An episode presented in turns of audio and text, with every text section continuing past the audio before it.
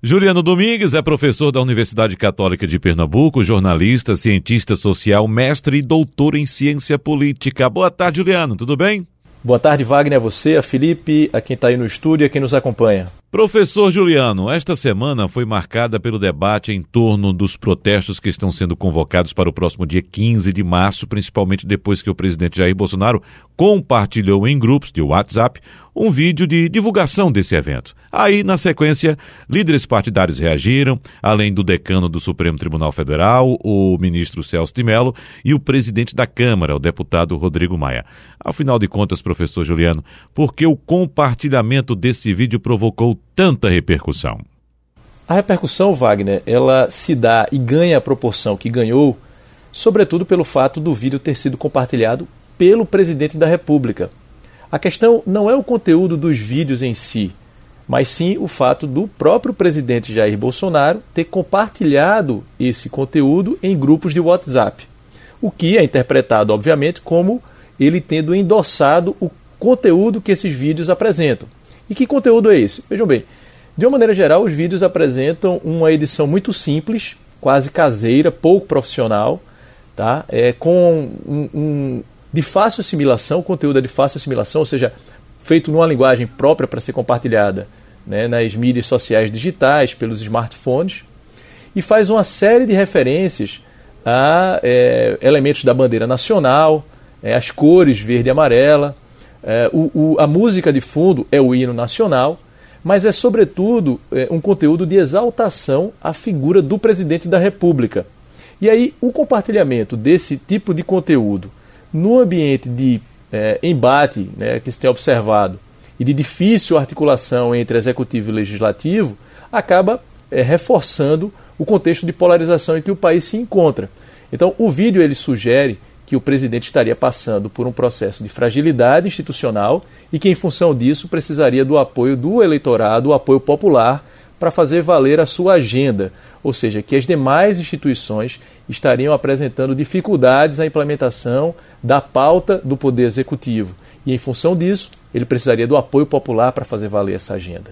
Esse conteúdo é que é compartilhado pelo presidente da República é que gerou a repercussão. Ou seja, um conteúdo desse produzido pela militância e compartilhado por apoiadores é, provavelmente não teria gerado a repercussão que gerou. O fato é que acabou é, é, ganhando a proporção que ganhou por ter sido compartilhado pelo presidente da República. E aí, nesse contexto, não faz sentido o presidente afirmar que se tratou de um compartilhamento de cunho pessoal porque o presidente é presidente da República 24 horas por dia. E, e, nesse sentido, se espera que ele tenha um comportamento compatível com o cargo que exerce. Quando o presidente da República compartilha esse conteúdo, né, há um entendimento por parte dos líderes dos demais poderes de que há um acirramento é, do processo de enfrentamento entre instituições.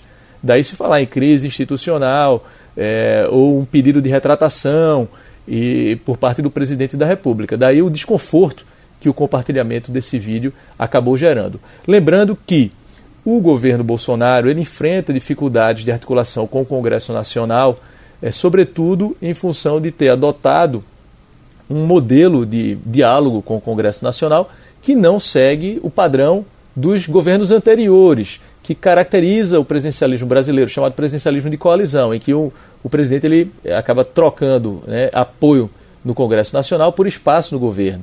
É importante ressaltar que esse processo de negociação por si só não caracteriza a corrupção, né, mas há, desde o processo eleitoral há uma tentativa né, de construção de uma narrativa que tem encontrado eco na é, população, na opinião pública, de que qualquer processo de negociação político é necessariamente corrupção. Então, se parte dessa premissa, é, o reforço à imagem do presidente da República passa a ser um pré-requisito importante no processo de negociação. Então, o que, o que se vê é um reforço da figura do presidente da República é, com a clara intenção de pressionar os demais interlocutores para que faça valer a sua agenda no Congresso Nacional. Como é que a gente pode interpretar essa movimentação prevista para o dia 15 de março, hein, professor? Quem está por trás dela e quais seriam os principais objetivos? A intenção principal, Wagner, é fazer pressão, não é? é, é estabelecer pressão em relação ao Congresso Nacional e, eventualmente, ao STF. Reforçando aí a imagem do executivo, mais especificamente da figura personificada de Jair Bolsonaro. Essa é a intenção desse conteúdo compartilhado e que é a intenção declarada dos protestos é, previstos para o dia 15 de março.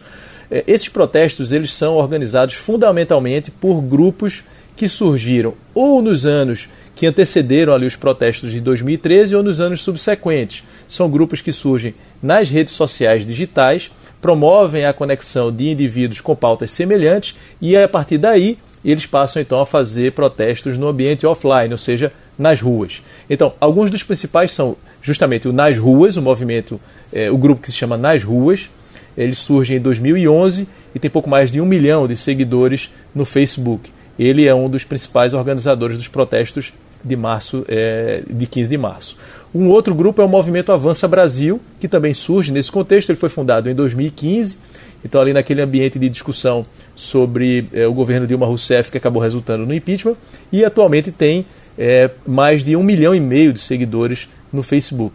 Um outro grupo que tem também organizado esse movimento nas redes sociais digitais é o Movimento Brasil Conservador, é, que hoje tem pouco mais de 36 mil seguidores. Então, basicamente, são grupos que surgem ali no ambiente que antecedeu é, o impeachment da, da presidente Dilma Rousseff e que acabam é, organizando indivíduos no ambiente digital para fazer protestos no ambiente offline.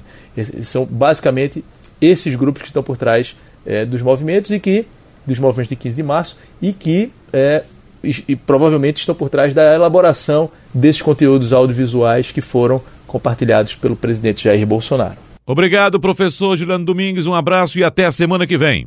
Eu que agradeço, Wagner, Felipe. Um abraço a vocês. Até a próxima semana.